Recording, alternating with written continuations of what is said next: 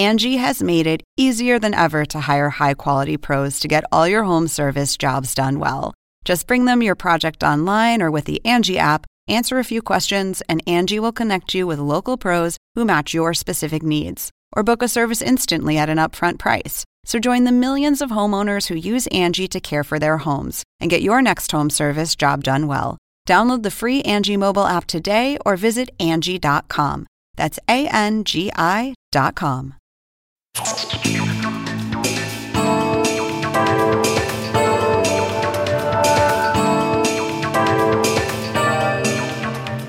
Hola, ¿qué tal? Soy Andrés Oppenheimer. Gracias por estar con nosotros. Estamos a unas dos semanas de las elecciones del 3 de noviembre en Estados Unidos y todas las principales encuestas dicen que va a ganar el candidato opositor, el candidato demócrata Joe Biden. ¿Pero podemos creerle a las encuestas? Es la gran pregunta que nos estamos haciendo todos, porque en las últimas elecciones presidenciales, en el 2016, casi todas las principales encuestas decían que iba a ganar Hillary Clinton. Y bueno, resultó que ganó Trump.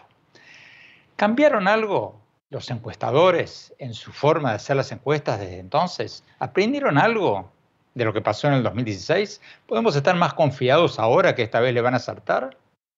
En estos momentos hay prácticamente todas las encuestas coinciden en que gana Biden. Hasta las encuestas de las organizaciones más amigas de Trump, como Fox News, dicen que Trump está a unos 10 puntos porcentuales por detrás de Joe Biden a nivel nacional.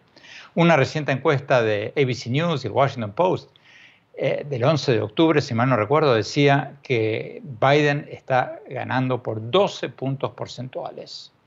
Otras dos grandes encuestas, la de Fox News y la de CNN, pocos días antes de, esta última, también le daban a Biden un margen enorme de 10 puntos. Y el promedio de encuestas del diario digital especializado en encuestas 538 le da a Biden una ventaja del 10.6% a nivel nacional. ¿Será cierto todo esto? Hoy se lo vamos a preguntar a varios encuestadores de primer nivel. Vamos a tener con nosotros a Patrick Murray, el director del Instituto de Encuestas de Monmouth University. Es una de las encuestadoras que le han dado mejores números a Trump.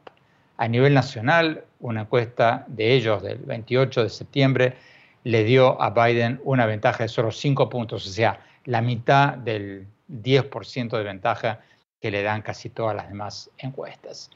Y también vamos a tener con nosotros a Scott Keeter, eh, el encuestador, eh, director de la sección de encuestas del Pew Research Center, una de las encuestadoras no partidistas más respetadas de Estados Unidos. Y para hablarnos del voto latino, vamos a tener con nosotros a Albert Morales de Latino Decisions, una encuestadora cuyo director trabaja directamente para la campaña de Joe Biden, del candidato opositor, y que suele trabajar para el Partido Demócrata. Bueno, vamos directamente al tema. Vamos a Patrick Murray. Patrick, gracias por estar con nosotros.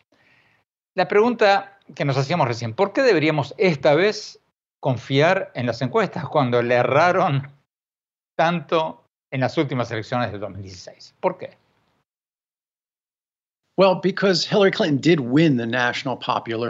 Bueno, porque Hillary Clinton sí ganó el voto popular a nivel nacional. Lo ganó por dos puntos y el promedio nacional de encuestas había dicho que lo haría por tres puntos. La clave aquí es que en Estados Unidos no se elige al presidente por el voto popular, sino por una serie de votos en cada uno de los 50 estados, individualmente. Y tenemos que ver las encuestas de cada uno de los estados para ver si las encuestas reflejan eso mismo. Ahora, es cierto que vimos en estados clave que Hillary Clinton estaba arriba en las encuestas, pero solo lideraba por una pequeña, muy pequeña diferencia dentro del margen de error. Cada encuesta tiene un margen de error y en los estados es un poco más difícil acertar que en las encuestas a nivel nacional. Lo que ocurrió en 2016 fue una combinación de factores, incluyendo que en ese año muchos votantes no se decidieron hasta el último momento. Había muchos indecisos y al final influyeron en el resultado de dos formas. Algunos votaron por Donald Trump y algunos votantes de Hillary Clinton decidieron a última hora no votar y quedarse en casa. Cuando combinas esos factores, tienes unos pocos puntos de diferencia con el pronóstico de las encuestas, pero fueron suficientes para ganar tres estados clave y darle la presidencia a Donald Trump. Este año no estamos viendo ese tipo de volatilidad, no estamos viendo ese tipo de problemas que vimos en las encuestas de 2016. Antes de preguntarle por los cambios en los estados bisagra, en los estados que no se sabe para qué lado van a ir, ¿qué correcciones han hecho ustedes, los encuestadores, esta vez? Porque uno se pregunta, bueno, ¿qué aprendieron exactamente de lo que no le funcionó en el 2016 que van a corregir en el 2020? El aspecto clave que aprendimos o que es diferente con respecto a 2016 y que no habíamos visto entonces es que la gente con un título universitario votó muy distinto a las personas que no fueron a la universidad. Ese es un fenómeno que nunca antes habíamos visto en pasadas encuestas presidenciales.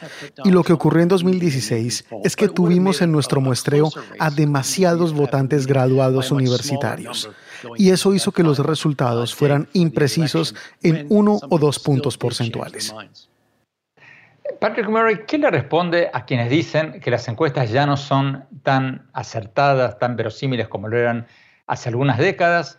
Porque mucha gente ya no tiene un teléfono, una, línea fija en su casa, usan solo celulares. Y, y, más importante, porque mucha gente no le responde a los encuestadores, está tan harta de que los molesten en su casa cuando están trabajando que cuelgan el teléfono. ¿Qué le responde a quienes dicen que ya las encuestas no son tan verosímiles como lo eran antes? Bueno, hay diferentes formas de ver eso.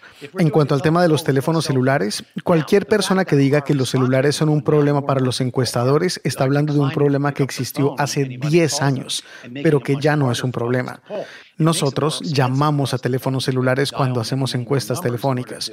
Ahora, el hecho de que nuestros índices de respuesta hayan bajado porque más gente se rehúsa a contestar el teléfono cuando alguien los llama, eso solo hace que tengamos que llamar muchas más veces a más números para completar una encuesta, en comparación a hace 10 años.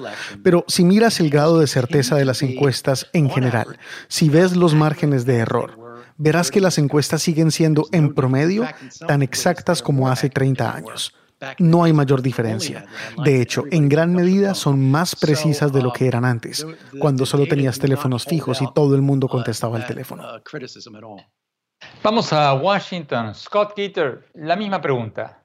Ustedes le erraron, ustedes, los encuestadores en general, le erraron en el 2016. ¿Por qué tendríamos que creer ahora en todas las encuestas que casi prácticamente en su totalidad muestran como ganador a Joe Biden. ¿Por qué creerles esta vez?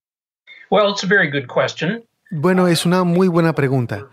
Creo que la gente quedó muy desilusionada con las encuestas después de lo que pasó en 2016. Pero vale la pena mirar con detenimiento exactamente qué fue lo que pasó. Primero que todo, no hay duda de que las encuestas en los estados de Wisconsin, Michigan y Pensilvania, que eran críticos, sobreestimaron el apoyo a Hillary Clinton. Y eso llevó a la gente a creer que ella ganaría en esos tres estados. Y de ser así, habría sido suficiente para que se ganara las elecciones. Pero no fue así. Al mismo tiempo, las encuestas a nivel nacional fueron muy precisas. Pronosticaron que ella ganaría por tres puntos porcentuales en el voto popular y terminó ganándolo por dos puntos. O sea que las encuestas no hicieron ningún error fundamental a nivel nacional pero sí generaron dudas sobre si hicieron las cosas correctamente a nivel de los estados. Yo creo que la buena noticia para nosotros, pensando en 2020, es que vimos que las correcciones que se hicieron en las encuestas desde entonces resultaron efectivas en las elecciones legislativas de 2018. Sabemos que por lo ocurrido en 2016, muchos encuestadores han hecho ajustes en su metodología para intentar arreglar algunas de las imperfecciones, como no haber entrevistado a suficientes personas sin títulos universitarios. Con esos cambios, creo que tenemos una mayor confianza en que las encuestas hoy en día sean una fotografía muy cercana a la realidad. O sea, a ver si lo entendí bien. O sea que ustedes esta vez, en el 2020, están incluyendo en sus muestreos de las encuestas a más gente sin título universitario, la gente que mayoritariamente se inclinó por Trump en el 2016. Los votantes blancos sin un título universitario se han convertido en la base del Partido Republicano y del presidente Donald Trump. Entonces, si tu encuesta está mayoritariamente representada por personas blancas con estudios universitarios, estarás dando menos peso en la muestra a los simpatizantes de Trump. Nosotros siempre hemos dado importancia a la educación, incluyéndola como variable en la técnica de nuestra estadística, para asegurarnos de tener una representación adecuada de diferentes grupos en la muestra. Siempre lo hemos hecho. Entonces, eso es algo que no hemos cambiado realmente, pero muchas encuestadoras no lo hicieron en 2016 y muchas ya hicieron el cambio. Tenemos que no corte. Cuando hablamos, vamos a preguntarle a los encuestadores qué posibilidades hay según datos históricos, de que pasen cosas a último momento que cambien dramáticamente las tendencias y los resultados el día de la elección. No se vayan, ya volvemos.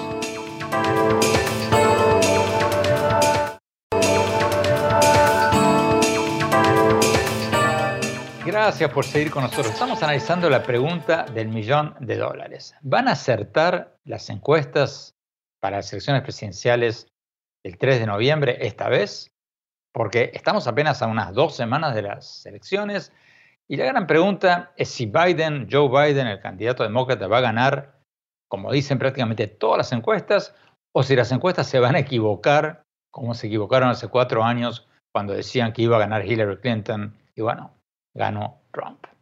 Hoy casi todas las encuestas le dan un margen de victoria a Biden, al candidato opositor, por 10 puntos porcentuales. Sigamos hablando con nuestros encuestadores invitados. Patrick Murray. Patrick, usted mencionó que hubo un voto que cambió la opinión a último momento la vez pasada, en el 2016. ¿Cuáles son las posibilidades de un cambio de tendencias a último momento en estas elecciones del 3 de noviembre? Bueno, siempre puede haber un cambio de último minuto, pero la pregunta es qué tan grande puede ser.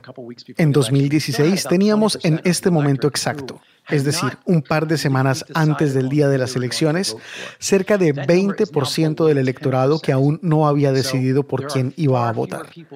Ese número de indecisos es ahora mismo inferior al 10%, así que hay muchas menos personas indecisas que pueden cambiar las cosas, aunque sí las pueden cambiar.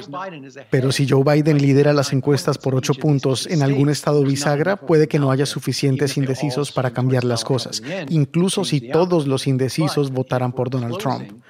Pero si se da el caso de un estado con una contienda muy cerrada el día antes de las elecciones y hay 5 o 6% de votantes indecisos, eso es más que suficiente para dar vuelta al resultado. Y es por eso que siempre digo, si hay una contienda muy cerrada antes de la elección, tenemos que prepararnos para que cualquiera de los candidatos gane. A ver, si lo entiendo bien, usted dice que un cambio de último momento de un 5% de indecisos, digamos, puede dar vuelta una elección. Uh, si la elección es cerrada hasta ese punto, es exactamente lo que vimos en 2016. Teníamos una contienda con tres o cuatro puntos de diferencia a nivel nacional a favor de Hillary Clinton en muchos estados bisagra. Si vemos el mismo tipo de elección en 2020, el día antes de la elección, será un poco más difícil para Donald Trump lograr lo que hace cuatro años, porque hay menos votantes por convencer. Pero serían suficientes si es que todos se van con él. En ese caso, aún podría ganar. Ahora, ¿quiénes son los votantes indecisos? O sea, ¿qué tipo de persona puede ser indecisa en un país tan polarizado políticamente como Estados Unidos, con un presidente que despierta tantas emociones a favor y en contra? A este punto, si usted todavía no se ha decidido si va a votar o no por Donald Trump, es porque su decisión no depende de sus posiciones sobre los temas. En ese caso, se trata más de una decisión personal, instintiva, de con cuál candidato uno se siente más cómodo. ¿Me gusta Donald Trump lo suficiente como para votar por él? ¿O simplemente me siento más cómodo votando por Joe Biden? Para esos votantes no son importantes los temas, aunque digan lo contrario. He hecho investigaciones extensas con votantes indecisos y a este punto en la elección depende más de lo que les diga el instinto, de lo que realmente piensen o les diga cada uno de los candidatos. O sea, usted se refiere a gente que no ve las noticias ni, ni lee los periódicos. Sí, sí, sí. Es decir, en parte. Quiero decir, ciertamente hemos encontrado en nuestras encuestas que cuando preguntamos por temas en particular, la mayoría de los votantes indecisos no sabe realmente qué piensan los candidatos. Y es por eso que sabemos que los votantes indecisos no siguen de cerca la elección. Podemos decir que las contiendas más cerradas son decididas por los votantes que menos conocimiento tienen de las mismas. Vamos a Washington. Scott Peter eh, Scott, ¿cuántos indecisos hay en esta elección?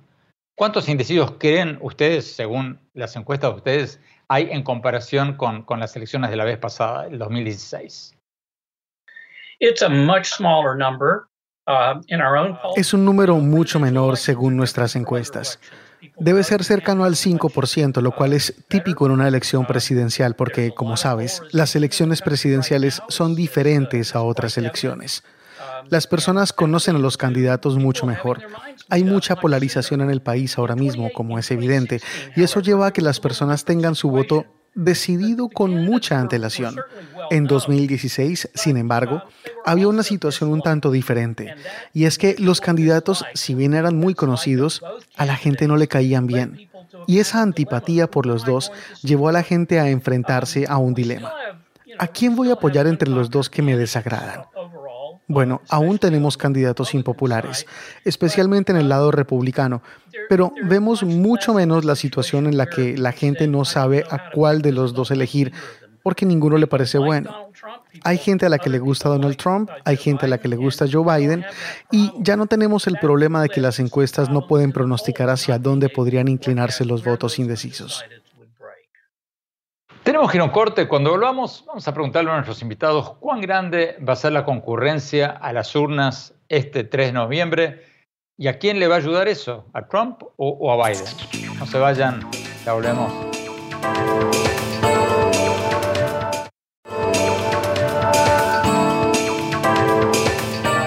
Gracias por seguir con nosotros. Estamos hablando sobre el tema del día, las elecciones presidenciales del 3 de noviembre en Estados Unidos. Falta muy, pero muy poco.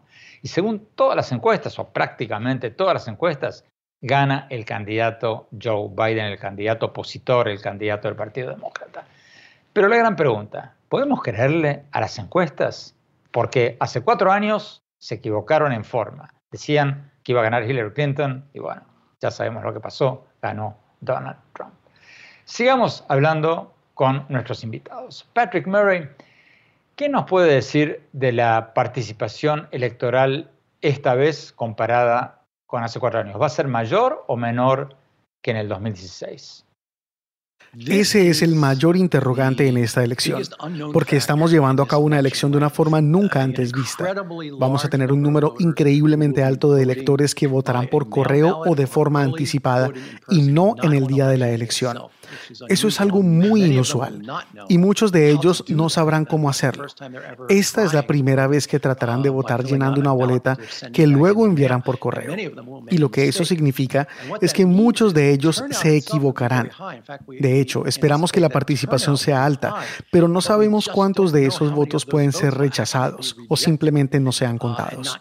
Por eso estamos sacando diferentes modelos en nuestras encuestas en la Universidad de Monmouth para tomar en cuenta el hecho de que no sabemos al final cómo serán contados los votos.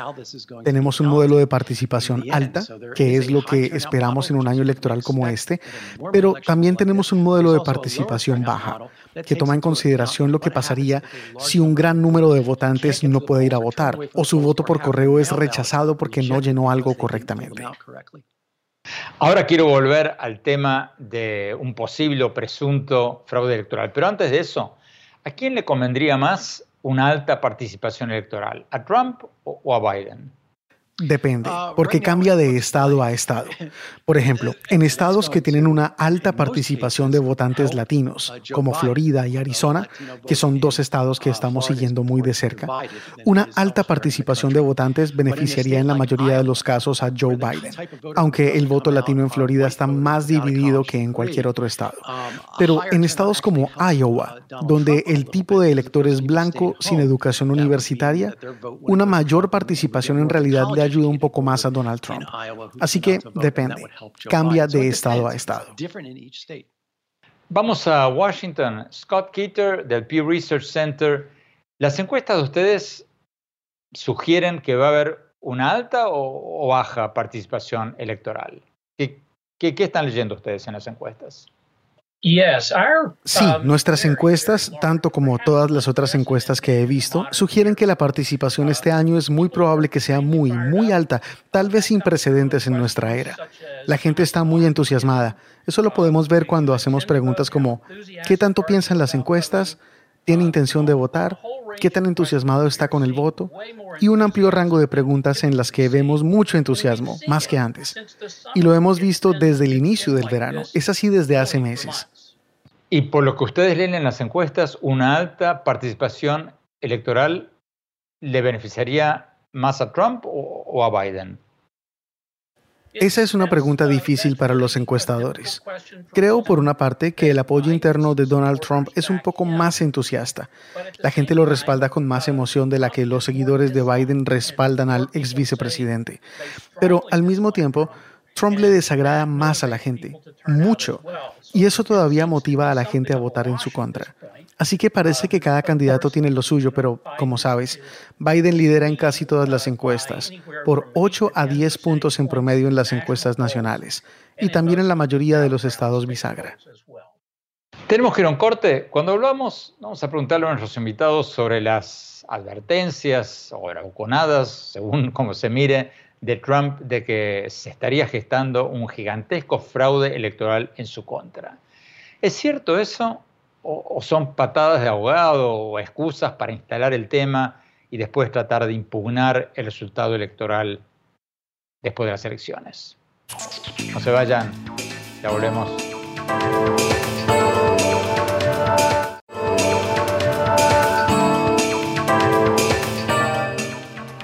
Gracias por seguir con nosotros. Estamos hablando sobre las elecciones del 3 de noviembre en Estados Unidos. Faltan muy pocos días y según prácticamente todas las encuestas, está ganando el candidato opositor, el candidato demócrata Joe Biden, y por un margen bastante amplio. Pero la gran pregunta, ¿podemos creerle las encuestas? Porque hace cuatro años le erraron en grande. Decían que iba a ganar Hillary Clinton y ganó Trump. Sigamos hablando con nuestros encuestadores invitados. Patrick Murray, el presidente Trump dice que va a haber un fraude significativo en el voto por correo y que eso podría, sugiere, invalidar quizás hasta toda la elección. Eh, la gran pregunta, ¿existe evidencia de eso o, Trump está buscando una excusa por si pierde? Y si hay algo de eso, si hay dificultades en el voto por correo, ¿estamos hablando de fraude o estamos hablando más bien de posibles errores de gente que va a llenar mal su boleta, que no lo va a hacer bien o que se olviden de firmarla, por ejemplo. ¿Cuál es el problema? ¿De qué estamos hablando? Sí, ciertamente el presidente y sus aliados están tratando de convencer a las personas de que habrá una votación fraudulenta y que en caso de que pierda podrá llevar el caso a la corte y tratar de cambiar las cosas. No tenemos evidencia de que vaya a haber niveles significativos de voto fraudulento debido a este nuevo sistema. Ciertamente, porque es una situación nueva, habrá ciertos incidentes pero de lo que estamos seguros es de que habrá una gran cantidad de votantes que participará legítimamente en la elección, cuyas boletas no serán contadas. ¿O habrá algún error técnico en la forma en la que llenan su boleta? ¿Error técnico del votante o, o error técnico de quienes cuentan los votos? Yes.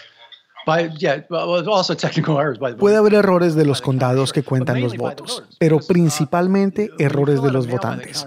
Porque cuando llenas la boleta por correo es una experiencia muy distinta a ir al puesto de votación, firmar con tu nombre en el registro de votante, que te aprueben para luego entrar a la cabina y votar. Tienes que llenar un número de sobres, firmar afuera del sobre. En algunos estados tienes que hacerlo en frente de un testigo, que también tiene que firmar. Hay muchos más pasos que se deben dar para asegurarse de que el voto sea contado. Y si fallas uno de esos pasos, aunque seas elegible para votar y votes legítimamente, tu voto podría no ser contado. Vamos a Washington. Scott Keeter, eh, la misma pregunta. El presidente Trump dice que va a haber un fraude electoral en el voto por correo. ¿Hay indicios de eso o, es una excusa de Trump para, para, justificarse en el caso de una posible derrota o, o lo hace para impugnar el resultado electoral si le es desfavorable? Historically of widespread voter fraud. But no hay ningún indicador de fraude masivo en el voto por correo, pero creo que lo que más preocupa es que el volumen del voto por correo se da en algunos estados que no tienen experiencia en el manejo del mismo. Eso dificultará procesar los votos rápidamente. Y eso abre la posibilidad de que no sepamos quién ganó la elección la noche del 3 de noviembre. De hecho, tal vez no lo sepamos al día siguiente o por varios días. Así que la otra preocupación que tiene la gente es que la voluntad o el deseo de votar por correo este año no está dividido igualitariamente entre republicanos y demócratas. Los demócratas son mucho más entusiastas sobre el voto por correo, pero muchos no tienen experiencia, nunca antes han votado así. Y la razón por la que eso puede crear un problema potencial es que si no saben cómo votar, puede que no sigan las reglas a cabalidad. Y en algunos estados las reglas son muy específicas.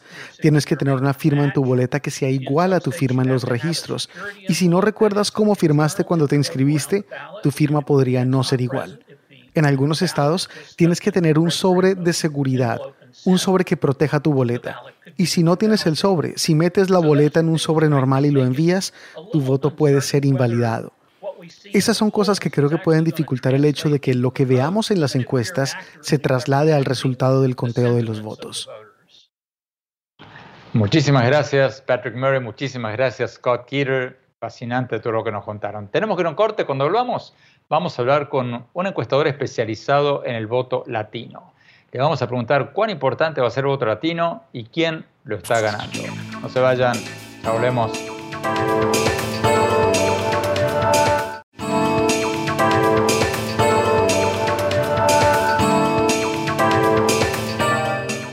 Gracias por seguir con nosotros. Tenemos con nosotros a Albert Morales de la firma encuestadora Latino Decisions. Una firma encuestadora que por lo general trabaja para el Partido Demócrata y cuyo director trabaja para la campaña del candidato opositor, del candidato demócrata Joe Biden.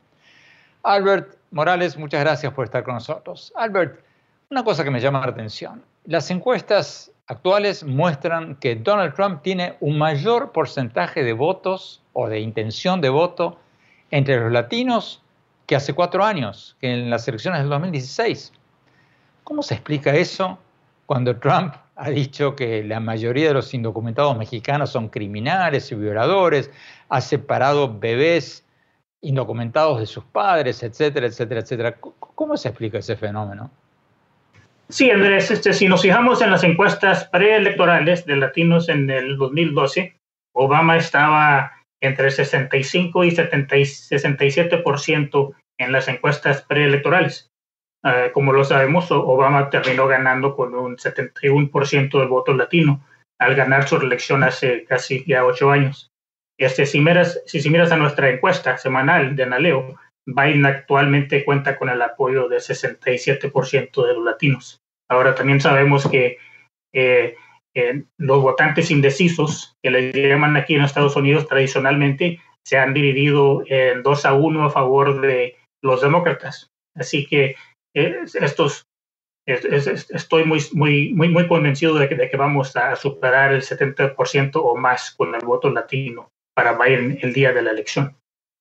El viaje del presidente mexicano Andrés Manuel López Obrador a Washington y sus elogios a, Trump, ¿le están ayudando a Trump en estados como Texas o Arizona? ¿O, no es un tema que incida demasiado?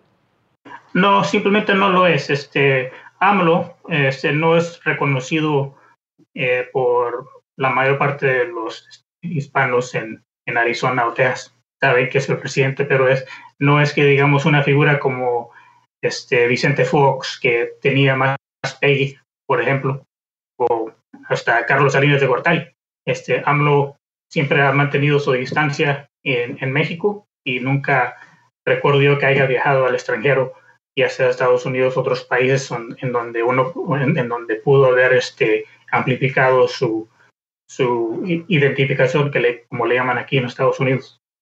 En Florida, otro estado clave o más clave quizás, el relato de la campaña de Trump de que Biden es un socialista, un presunto socialista o un caballo de Troya del socialismo, parece haber prendido, por lo menos en algunos sectores de la comunidad cubana y venezolana.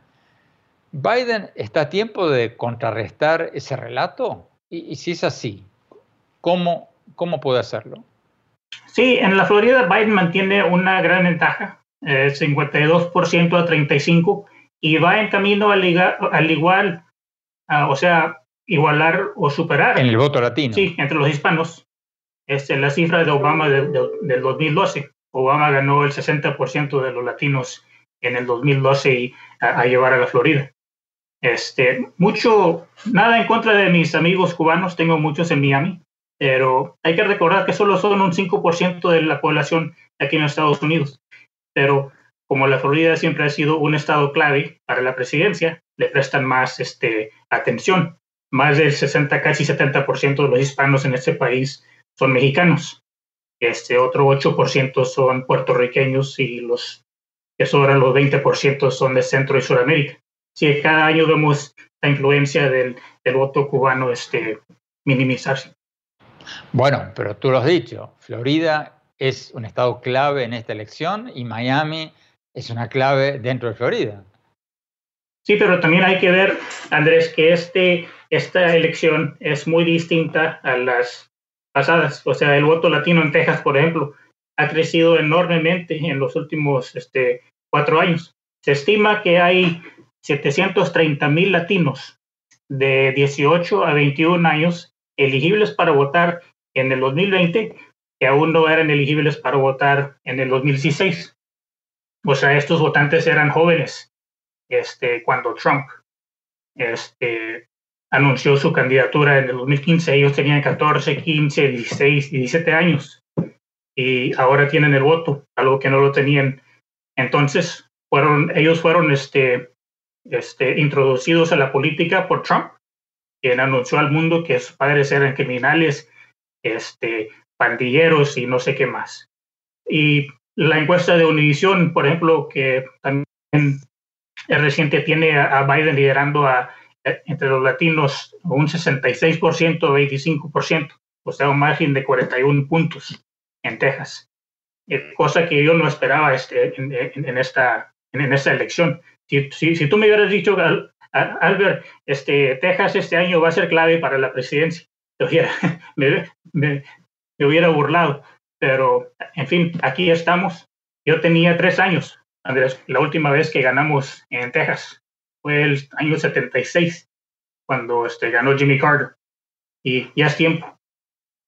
Albert Morales, muchísimas gracias por estar con nosotros. Tenemos que ir un corte. Cuando hablamos, mi opinión sobre las encuestas van a estar acertadas este año en que va a ganar el candidato opositor Joe Biden o se van a equivocar como hace cuatro años. Ya se los cuento, no se vayan, ya volvemos.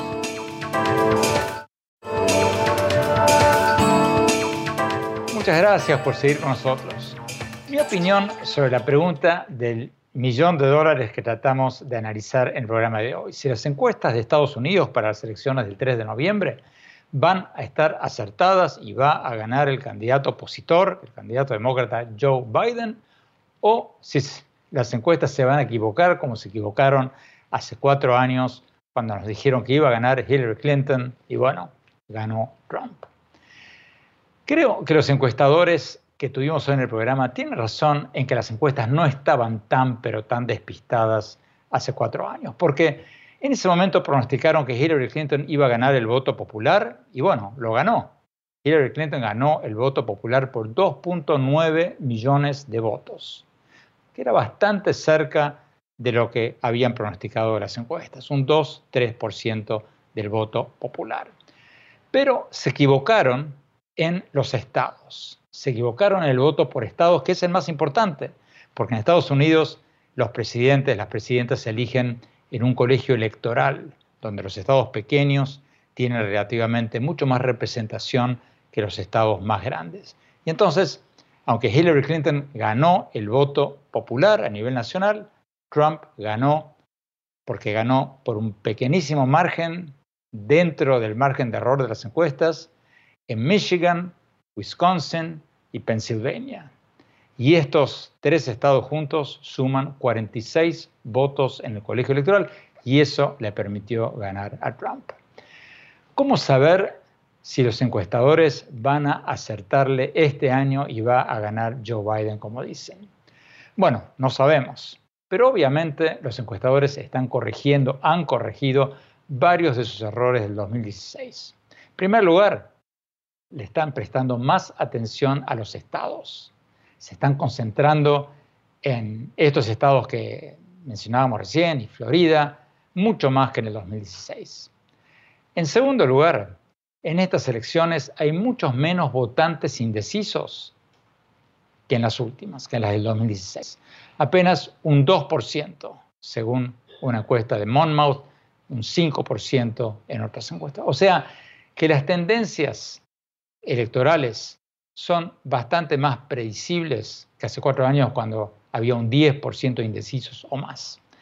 En tercer lugar, los encuestadores dicen que han corregido algunos errores en las encuestas del 2016, como por ejemplo no haber incluido en ese momento a suficientes votantes sin estudios universitarios, que fueron los que le dieron la victoria a Trump en esos tres estados de los que hablábamos antes. Ahora, este año, sí incluyeron a ese grupo de personas en las encuestas, le dieron más representación y eso podría hacer que las encuestas sean más verosímiles.